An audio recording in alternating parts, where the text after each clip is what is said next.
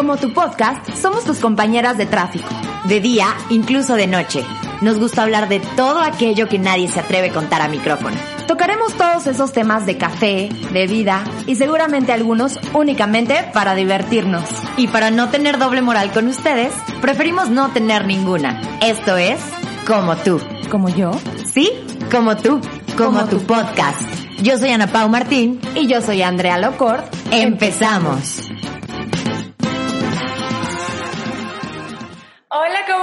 Gente de Como Tu Podcast? Bienvenidos a la tercera temporada. Ya los extrañábamos, ya extrañábamos platicar con ustedes. Nos tomamos un tiempo, pero ya estamos de regreso. Ana Pau, ¿cómo estás? Hola Andy, súper bien, súper bien. La neta, los extra... o sea, te extrañé y no te extrañé, te extrañé en el podcast, más no en la vida porque hablamos diario. Pero sí extrañé el podcast, la neta, sí, sí extrañé mi terapia. Espero que allá afuera también nos hayan extrañado muchísimo. Y creo que esta tercera temporada pues va a estar, va a estar buena. Va a estar buena porque aparte creo que la primera temporada fue como de cosas que hemos aprendido, ¿no? La segunda fue como esos tropiezos y yo creo que ya la tercera tenemos que hablar sobre ya la experiencia ya madura, una ya, ya aprendió, ya se cayó y ya puede platicar más a gusto de los temas. Aparte, no sé si te pasa a ti, Andy, pero yo siento que somos otras personas desde que iniciamos el podcast hasta ahorita, que vamos en la tercera temporada. Yo siento que somos literalmente otras. Bueno, y no hablemos del físico, porque, o sea, yo ahora soy güera, tú eres castaña, o sea, se cambió totalmente no hablando del físico, sino siento que realmente la pandemia o no sé qué circunstancias nos ayudaron a madurar, pero de un grado macizo. Sí, si, tienen, si hay gente aquí nueva en el podcast y escucha el primer podcast que está en Spotify solamente, en YouTube no está, se van a dar cuenta de que Ana Pau y yo estábamos, o sea, en otro escalón de la vida y ahorita estamos completamente en otro diferente. Exactamente, yo hasta viví en Ciudad de México, ahora no vivo en Ciudad de México. Las este dos estábamos pasando de que por un heartbreak, estábamos las dos súper tristes. Sí, sí, sí, muy diferente. Mujeres empoderadas, nadie nos para. Entonces creo que esta tercera temporada vamos a poder hablar desde otra parte de nosotras, eh, ya de, como dices tú, Andy, desde este conocimiento que nos ha dado el poder superar ciertas cosas y el poder vivir ciertas cosas. Y creo que con, este, con esto que acabo de decir, vámonos al título, Andy. ¿Cuál es el título del día de hoy? ¿Cómo no darme por vencido? Quisimos poner este título eh, como el primer programa de como tu podcast, porque creo que estamos en una situación en la vida mundial donde nos podemos dar por vencidos muy fácilmente y donde podemos eh, caer muy fácilmente en depresión, en ansiedad, en todas esas cosas que tu mente te habla y te habla, te habla cosas negativas y entonces te das por vencido de todo, de la vida, del amor, del trabajo, de todo. Exactamente, creo que sí, como dices Andy, estamos en una situación y hemos estado a lo largo de la vida en situaciones donde híjole, no es fácil, o sea, no es fácil llegar a una meta, no, no es nada fácil. Yo creo que es de las cosas más difíciles en lo personal, porque tendemos a ser, y más los mexicanos, súper procrastinadores. Ay, para luego, ay, para luego, y ay, para luego, y entonces nunca llegamos a nuestra meta porque empezamos a procrastinar, ¿no? El buen dicho del mexicano, como buen mexicano lo dejamos hasta el último. Entonces, creo que eh, los puntos que vamos a tratar el día de hoy o hablar del día de hoy correlacionan muy bien a cómo no darte por vencido en el amor, cómo no darte por vencido en la vida, en el trabajo, con tus amigos, con tu familia, eh, lo, contigo y evidentemente vamos a poner ejemplos de nosotros y les vamos a chismear. Entonces ya va a poner bueno. Ay, ya me da miedo chismear por aquí, amiga. ayer, ayer también dije, eh, estaba hablando con una persona y le dije como, ¿vas a escuchar el podcast? Y me dijo, no sé por, y yo no, para saber qué dijo. Para saber si puedo. Yo creo que si te dice que no es porque sí. Y si te dice que sí es porque no. Es porque no. Pues vamos a empezar, Andy. ¿Qué Vas, quieres, que yo lo diga? Ok. Empieza tú. Ok, mi primer punto que yo este, saqué la información de una página que se llama elperiodista.com, eh, que dice, hay situaciones para nunca darte por vencido. Y el punto número uno que me parece muy padre, que para mí es mi favorito, que tu mantra se tiene que convertir en no renunciar. O sea, tienes que tener todo el tiempo en la cabeza el no renunciar, o sea, que sea tu mantra de vida. Que si ya te estás desviando un poquito, por ejemplo, vamos a chisme. Este fin de semana a mí me dio por comer muchísimo. Comí hamburguesas, comí pizzas, eh, tomé alcohol, cosa que no había hecho en tres meses atrás porque mi objetivo hoy en día es mi cuerpo. Entonces, se me olvidó mi mantra de no renunciar a mí misma, ¿no? A lo que realmente quiero.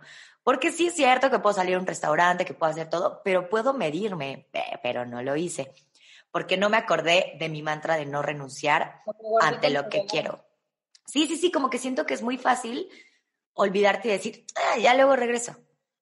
En este caso el cuerpo, pero igual ante todas las cosas, en el trabajo, en el amor. Ay, pues si ya me fui a la peda con mis amigos. Ay, pues luego le llamo a la niña que me gusta. ¿No? Así, tipo. ¿Qué opinas tú del mantra de no renunciar, Andy? Eh, ¿sabes, sabes que en la, en la psicología muchos terapeutas sí te hacen tener un mantra para cuando el diálogo interno está muy negativo? Por ejemplo, yo que soy una persona que piensa demasiado las cosas constantemente. Mi cerebro está todo el tiempo girando ah, muy rápido. Like a hamster. Literal, de que, güey, no para. Y tengo un mantra cuando empiezo a pensar en cosas negativas, cuando entro en situaciones difíciles, que me empieza a dar ansiedad y me empiezo a estresar y así. Por ejemplo, mi mantra es, soy capaz. Entonces, cuando empiezo a tener como, de que, ay, Andrea, no puedes, es que cómo lo vas a hacer, es que, güey, está súper difícil, mejor ya acuéstate y no sé qué. Y yo, soy capaz de hacer las cosas, soy capaz. Y entonces me empiezo a repetir eso. Y justo eso me empieza a cambiar el chip de mi cerebro. Y en vez de escuchar cosas negativas, empiezo a escuchar cosas positivas. Y me anima. Y entonces empiezo a hacer las cosas. Claro. creo que sí, es importante tener un mantra eh, en la vida que te ayude a no parar y que te des cuenta también tú cuando estás hablándote feo Claro, ahorita que hablas de, ese mantra, voy a o sea, sí es un mantra, pero no, por así decirlo. Un recordatorio que yo tenía todo el tiempo, incluso me lo tatué, ¿no?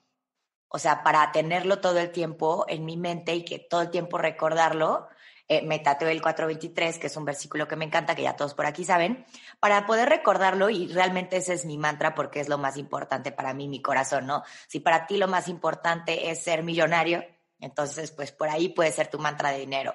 Si para ti lo más importante es estar bien contigo misma como Andy, este, pues bueno, yo sí puedo. Y que cada quien pueda encontrar su mantra está padrísimo, que en algún punto lo compartiéramos ahí por Instagram, ¿no? Los mantras de cada quien que encontraron.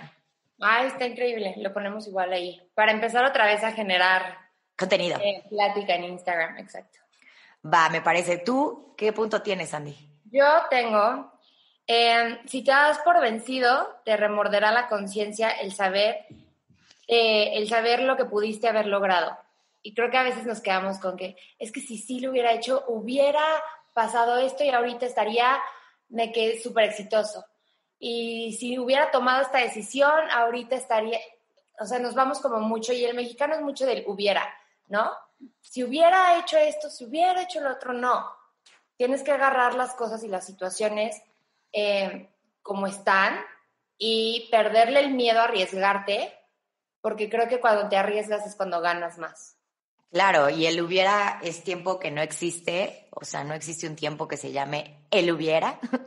Eh, es algo, pues, literal que no existe, solo existe en nuestra cabeza y ubicar que solamente nos trae como muchos problemas, ¿no? Ahorita que dices eh, de las frases, yo me acuerdo que muy chiquita leí esta frase, muy chiquita, 17, y se me quedó grabada el resto de la vida, que, que decía, You always be my favorite, what if. O sea, tú siempre serás mi favorito y si hubiera, o sea, si hubiera pasado, híjole, yo creo que vivir con un y si hubiera pasado es lo peor porque ni lo sabes y solo estás imaginando obviamente lo positivo, porque también pudo haber pasado terriblemente, ¿no? pero entonces vives con este acontecimiento e historia en tu cabeza y película que nunca viviste, pero te la imaginaste que pudiste haber vivido, porque todos podemos vivir lo que querramos, literal. Entonces creo que sí, yo es algo que, yo es algo que sí me culpé mucha, o sea, mucho tiempo de mi vida. Y si hubiera, y si hubiera, y si hubiera. Y ahorita que tengo más tiempo para mí, para mi vida, y que justo hablaba con Andy el otro día, creo que hoy, o sea, justo 2021, no tengo ningún hubiera en mi vida, o sea, no estoy creando hubieras en mi vida porque estoy haciendo las cosas que realmente me nacen. Claro. Yo no me voy a adentrar mucho en el tema porque creo que todavía no estoy como 100% lista para platicarlo.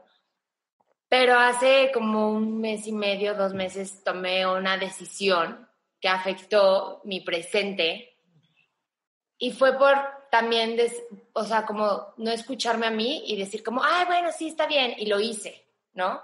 Creo que también hay que saber escucharnos y saber que cuando es bueno tomar esa decisión y cuando no. Mi corazón, mi mente y mi cuerpo y mi alma sabían que no debía de haber tomado esa decisión, pero también lo hice porque fue como una forma de, ay, sí, soy libre y pues vida solo hay una y entonces pues tomo la decisión, cuando realmente no quería tomar esa decisión. Y mucho tiempo me culpé diciendo, viendo las consecuencias después, me culpé diciendo como es que me hubiera escuchado, es que me hubiera, pues ya lo hubiera, ya no existe. Ya tomé esa decisión, me hago responsable de mis consecuencias, me perdono, eh, pero creo que también es, es sabio saber cuándo tomar esas decisiones, cuándo aventarte y estar 100% seguro de que quieres, no sé, ese trabajo, de que quieres luchar por esa persona, de que quieres conseguir tal meta. Claro, creo que ahorita que hablas de, no, de, que no te escuchaste, Andy, creo que es bien importante para cumplir metas sentarnos a meditar y decir, si lo quiero, sí, o sea, no es un arrancón, o sea, no es algo así momentáneo, no, no, no, si me gusta esa chava, sí voy a ir por ella, ah, ok, perfecto, entonces de ahí se plantea como toda la historia, ¿no? COVID. De ahí se plantea como toda la historia. Eh, pero creo que es bien importante para saber lo que queremos, para después cumplir como todo eso que vamos a decir hoy, como tú dices, Andy, sentar a escucharme, ¿no? Creo que es súper importante. 100%. Pues sí. ¿Cuál es la que sigue? Ahí te va. perder el miedo. Híjole, el miedo, fíjate que muchos lo tienen catalogado así como algo terrible, algo terrible yo lo quiero mucho. Yo al miedo lo, he aprendido a querer mucho, lo detestaba mucho tiempo, pero yo me voy a ir a la contraria de perderlo y voy a decir, porque aquí en el texto dice perderlo, y voy a decir aceptarlo. Aceptarlo y tomarlo como impulso al miedo. El miedo siempre va a existir, probablemente para cumplir tu meta, siempre vas a tener miedo, pero hay que tener que, hay que aceptar vivir con él. Y hay que aceptar que a veces el miedo es un impulso realmente. O sea, el miedo lo que nos crea es movimiento siempre, pero lo tenemos catalogado como una cosa de terror, así como las películas de terror. Pero ¿qué pasa? Vamos a poner un ejemplo tonto y absurdo. ¿Qué pasa cuando en las películas de terror llega el fantasma o el monstruo y grita, ¿no? ¿Qué hace como el protagonista? Sale corriendo. Corre. Corre. Y eso es lo mismo que tú vas a hacer con ese miedo. Cuando sientas miedo ante tu meta, ante, ante irle a llegar a la niña que te gusta, ante socializar, porque hay mucha gente que incluso le cuesta socializar. Corre hacia eso, corre hacia eso, piérdele el miedo y trata que la misma velocidad que te causó el miedo, pues te ayude a impulsarte, ¿no? Yo creo que el miedo, no sé por qué lo tenemos catalogado como tan horrible, tal vez porque nos hace sentir internamente cosas bien extrañas. Creo que, o sea, para llegar a donde, el espacio donde estás tú, que es aceptar el miedo, hay que pasar por toda esa parte que asusta, ¿no? Claro, hay que, hay que identificarlo y aceptarlo a querer y entender otra cosa, que el miedo... Ah. Eh, hay, dos, nada más último. Hay dos, el miedo y el... Y, mm, ahí se me fue este, el trauma, o sea, el que es el trauma, el que es paralizante. Las fobias. Ok, una cosa es tener miedo y entonces cuando te conoces tanto ya sabes qué es una fobia y qué es un miedo. Cuando es un miedo es bueno, cuando es una fobia es malo porque la fobia es paralizante. ¿Qué pasa cuando yo le tengo miedo a las arañas, veo una araña, me paralizo? Cuando yo le tengo miedo a las alturas, estoy en un barranco, me paralizo. Eso es lo que nos causa, eso sí ya es un trauma y un error. Ahí sí hay que trabajarlo en psicología, o sea, con un psicólogo. Pero el miedo realmente lo que te hace es como, como ir fluyendo y poder salir corriendo de ciertas situaciones. Creo que yo que es como, creo yo que es como un poco como cuidarte, te ayuda como a cuidarte un poco. ¿Qué opinas? Sí, justo, justo te iba a poner el ejemplo de la película que tú hiciste, o sea, el ejemplo que tú diste, que viene antes de que llegue el monstruo, asustarte, viene como todo este rush que dices, algo va a pasar, está pasando, Entonces, eso a veces es lo que te empieza como a paralizar, porque realmente empiezas a pensar de que es que no sé qué, no, y te empieza a llegar la ansiedad. Cuando ya ves al monstruo, ya, o sea, tienes dos, o corres o te das cuenta que tampoco era tan grande ese monstruo y puedes, o sea, y puedes llevarlo. contra él. Exacto. Entonces, creo que más que sea como el miedo enfrentando el problema, es lo que viene, o sea, antes, ¿no? Ya que tienes aquí el problema, tienes de dos, o lo solucionas o ves qué puedes hacer eh, para manejar y vivir con eso. Claro, ¿crees que el miedo muchas veces, qué opinas Andy? Pregunta, ¿crees que el miedo muchas veces sea algo imaginativo? O sea, ahorita que comentas que no era tan grande como pensaba, ¿o crees, crees que muchos de nuestros miedos solo estén en nuestra cabeza? Yo creo que muchos de nuestros miedos están en nuestra cabeza. Sí, yo, yo creo también lo mismo. Yo creo también que, o sea, vámonos a la parte romántica que nos encanta. Eh, ¿Te gusta una niña? Bueno, bueno, al revés, nos gusta un niño, ¿no? Y entonces eh, queremos ir a decirle eh, que nos gusta, pero el miedo de la sociedad que vaya a opinar y que vaya a pensar él que nos fuimos y que le dijimos y fuimos aventadas y cómo y no sé qué, nos paraliza. Y entonces el miedo se convierte en un what if. Entonces, si hubiera dicho, por mi miedo no hice, ya, la, la, la, la, y ahí toda una película para no cumplir tus deseos, ¿no? No, cuántas historias de amor hay allá afuera de qué hubiera pasado, ¿no? Si hubiera hecho esto, ¿qué hubiera pasado? Tú tienes un what if así en la vida, así que dices, oh, es que nunca le dije, y si le hubiera dicho. No. No, sí, yo tampoco. o sea, tengo muchas situaciones que me hubiera gustado decir otras cosas o decir pero así, que, que me hubiera quedado con, con ganas de, de, conocer a una persona, creo que no. Mira, somos afortunadas. No, espero en un futuro poderles contar una historia que ahorita se está cosechando, pero no. Pero no se va a quedar en Warif. No, no, no, no, no, no, no, no. Justo no se quedó en Warif. Porque Ana Pau me dijo que no se quedara en Warif. Sí, yo le dije, escríbele, escríbele. Pero bueno, vámonos con el siguiente, Andy. ¿Qué punto tienes? Muy bien, el siguiente. Eh, siempre habrá personas que estén en peor situación que tú. Creo que cuando nos damos por vencidos, llega esta vocecita que yo le llamo la víctima, la víctima. Víctima. La víctima. Entonces, te pones en una situación que es que el mundo se te va a acabar, que entonces ya no tienes por qué vivir, y mi mamá me dice, no te pongas de tapete para que te pisen. Eh, justo cuando entramos en estas cosas nos ponemos de víctimas y no hay situación peor que la nuestra. O sea, nosotros estamos pasando por la peor cosa de la vida. Y luego te das cuenta que tu problema es así chiquito, con problemas que tienen mucha gente. O sea, solo sale a la calle y ve a las personas que están, o sea, y observa. Y te vas a dar cuenta súper rápido que tú estás en una mejor situación que muchas otras personas. Híjole, ese foco de comparación puede ser muy fuerte, o sea, puede ser mm, o muy alentador o que te quedes en el mismo lugar, que digas, no, pues si hay gente peor, pues ahí aquí estoy bien, ¿no? Ok, la comparación a mí me gusta mucho y me ha ayudado mucho a empujarme y a, y a decir, bueno, yo soy creyente de Dios, ¿no? Decir como, bueno, pues algo estoy haciendo bien que, Dios no me está poniendo en esas circunstancias o en esas pruebas, ¿no? Porque yo sí, no sé, tampoco puedo andar por la vida eh, ayudando a todo el mundo porque no puedo. Eh, pero sí creo que si lo usas para positivo la comparación, te da un alivio. Pero que no te quedes ahí como muy a gusto porque otra gente está sufriendo. Ajá, exacto. Sí, no se trata de conformarte, sino se trata, justo no se trata, lo que quiero, o sea, lo que quiero, a lo que voy, es que cuando llega esta situación donde te quieres dar por vencido, donde ya no puedes más, solamente acuérdate que hay gente peor que tú y que esa gente no se está dando por vencido. Entonces tú tampoco tienes el derecho de darte por vencido, ¿sabes? Sí, claro, 100%, que a veces vemos a las mamás con niños con cáncer, eh, a las personas, incluso a las personas que tienen cáncer o que acaban de perder una persona ahora con el COVID, bueno, ni se diga, ¿cuántas personas no perdieron familiares cercanos, no cercanos? Y bueno, por ejemplo, aquí estamos, mi familia, mi abuela no sale ni a la esquina, pero, pero estamos, ¿no? Entonces, como, bueno, no sales, pero, pero estamos, aquí seguimos nosotros. Entonces, sí, creo que el hecho de compararte te ayuda a agradecer y el agradecer te ayuda a seguir. ¿Qué opinas, Andy? Oigan, ¿se dieron cuenta que salió eso? Sí, de la nada te amaneció, pero on the face. O sea, sí. este, pero sí, justo no te des por vencido porque siempre va a haber personas en peores situaciones que tú.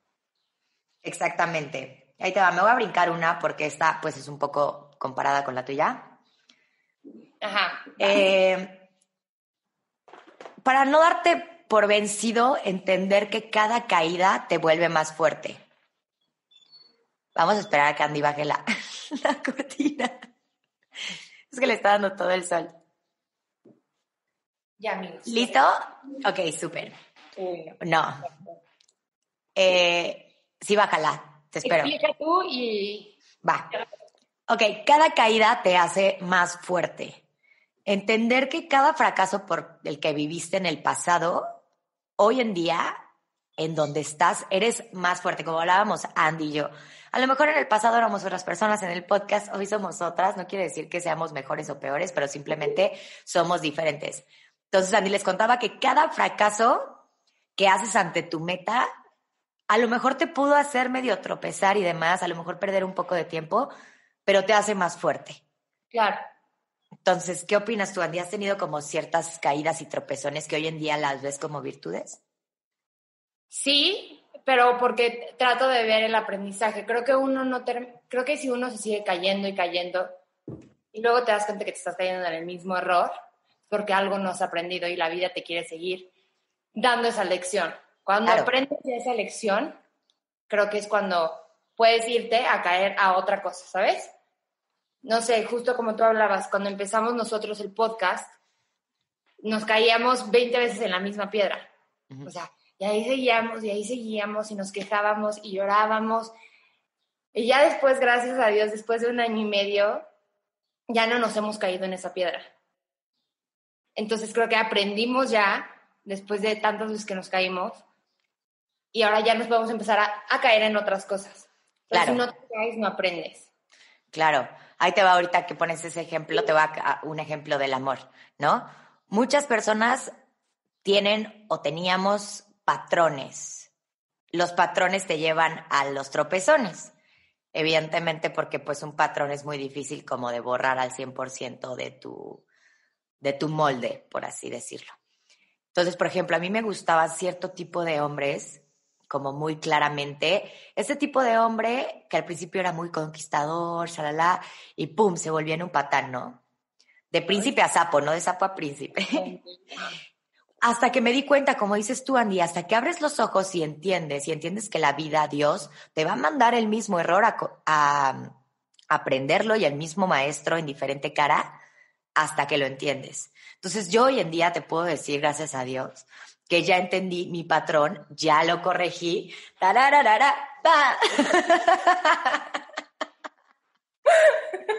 Por fin, güey. Ya lo corregí mi patrón, ya todo, ya lo entendí.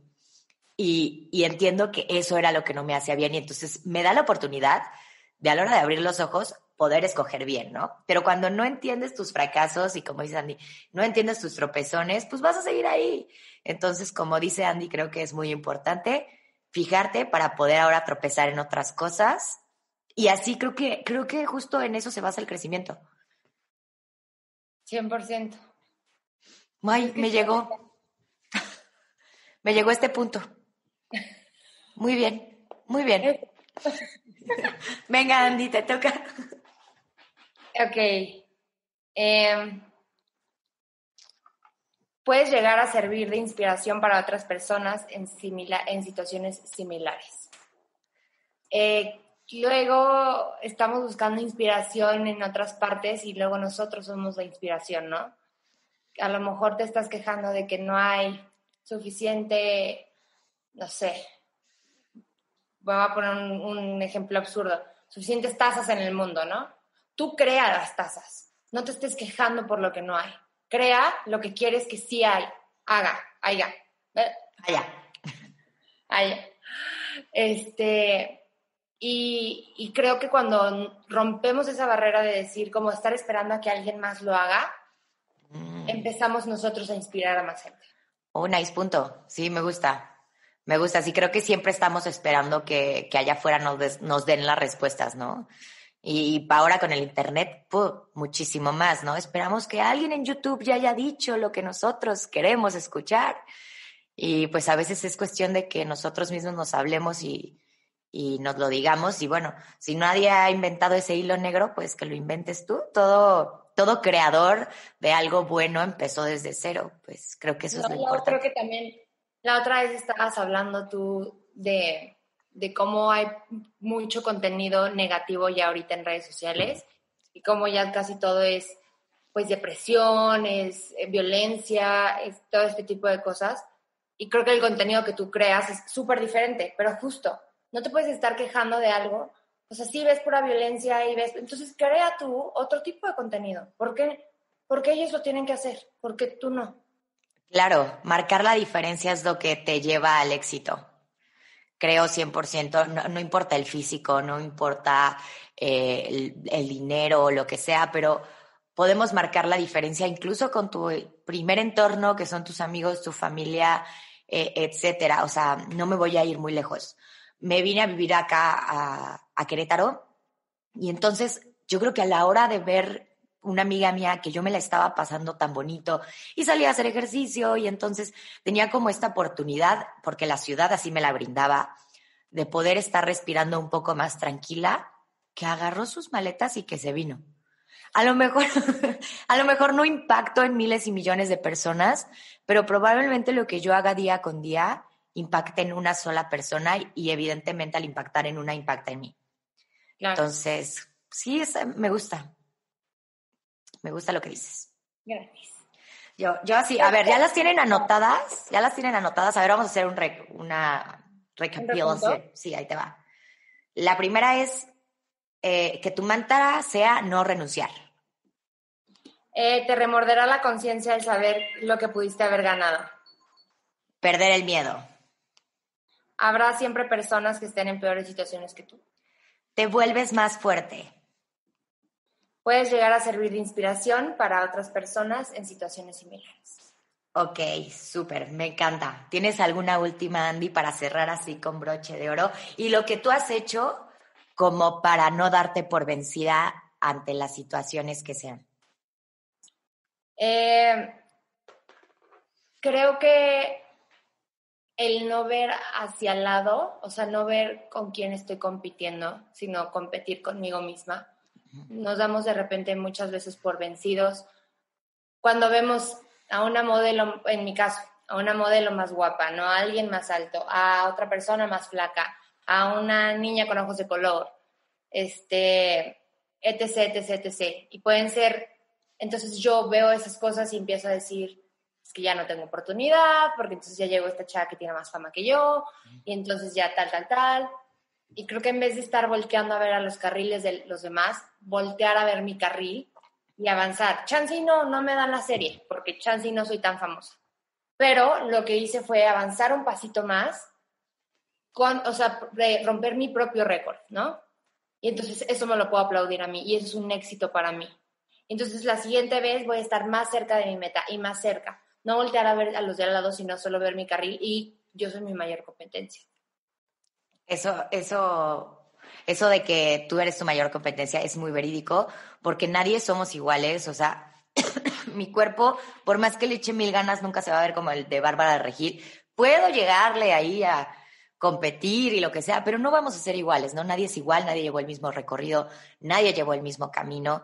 Creo que es bien importante ante las metas dejar de victimizarnos, como tú decías, Andy. Creo que es de las cosas, de los puntos más importantes, porque la víctima nos lleva a la cama y la cama nos lleva a la depresión y a no crear movimiento y así nunca lograr absolutamente nada, ¿no?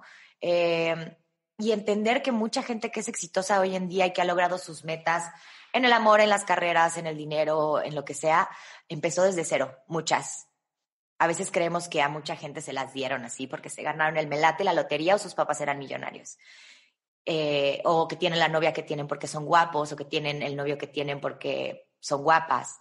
Y muchas de las veces no, realmente es talachar y luchar día con día por ese objetivo, ¿no? Levantarnos temprano.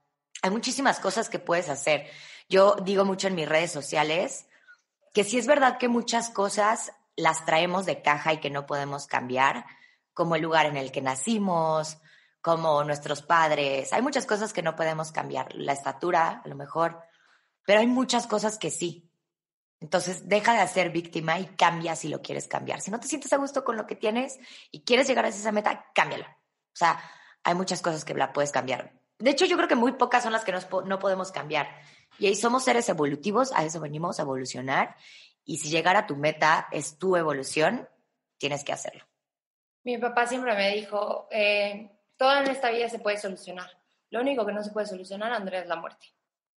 Siempre vas a encontrar salida para todo. Y les quiero leer justo una frasecita del libro favorito de Pau. Ay, el segundo, el segundo, el segundo. El Camino del Guerrero. El Camino del Guerrero. Lo tengo autografiado. Es de, es de Erwin McManus, que es el pastor de Mosé, que es la iglesia donde nosotros vamos este, y dice, la mente puede cegarte a las posibilidades o darte vista para ver lo que nadie pensó que era posible. Si no conoces tu mente, bien podrás ser un prisionero de tu pensamiento limitado. Cuando conoces tu mente, eres capaz de abrir tu mente.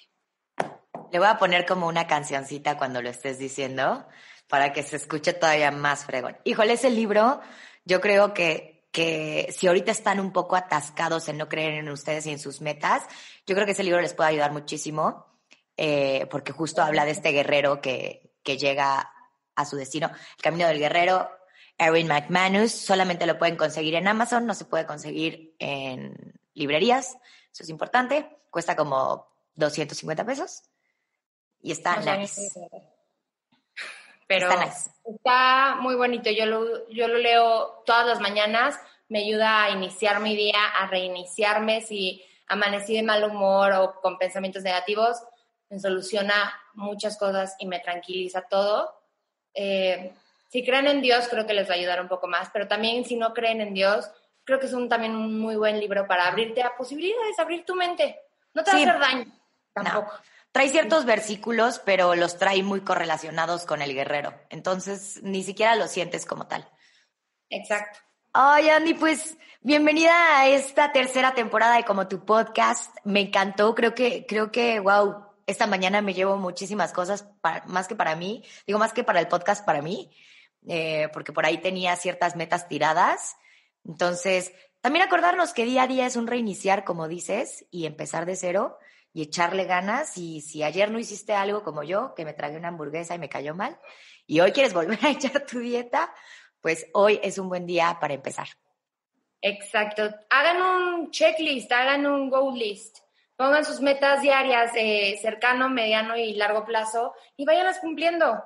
No es tan difícil eh, ponerte, no sé, hoy voy a hacer cinco veces, eh, cinco veces a la semana ejercicio o tres y hazlo y cúmplelo y táchalo y a lo mejor premiate con algo, puedes empezar, puedes empezar así y vas creando disciplina y vas creando constancia, así el día que amaneces y no tienes ganas de hacer nada, tienes la disciplina que te obliga a hacerlo. Y pues nada, con esto acabamos, Pau, bienvenida otra vez, esta es la tercera temporada, que nos sigan en redes sociales y en YouTube, que estamos como... Arroba como tu podcast, ¿y tú, Andy? Yo estoy como Andrea Locort, ¿y tú? Ana Pau Martín con doble N al final y nos vemos el próximo miércoles. Adiós.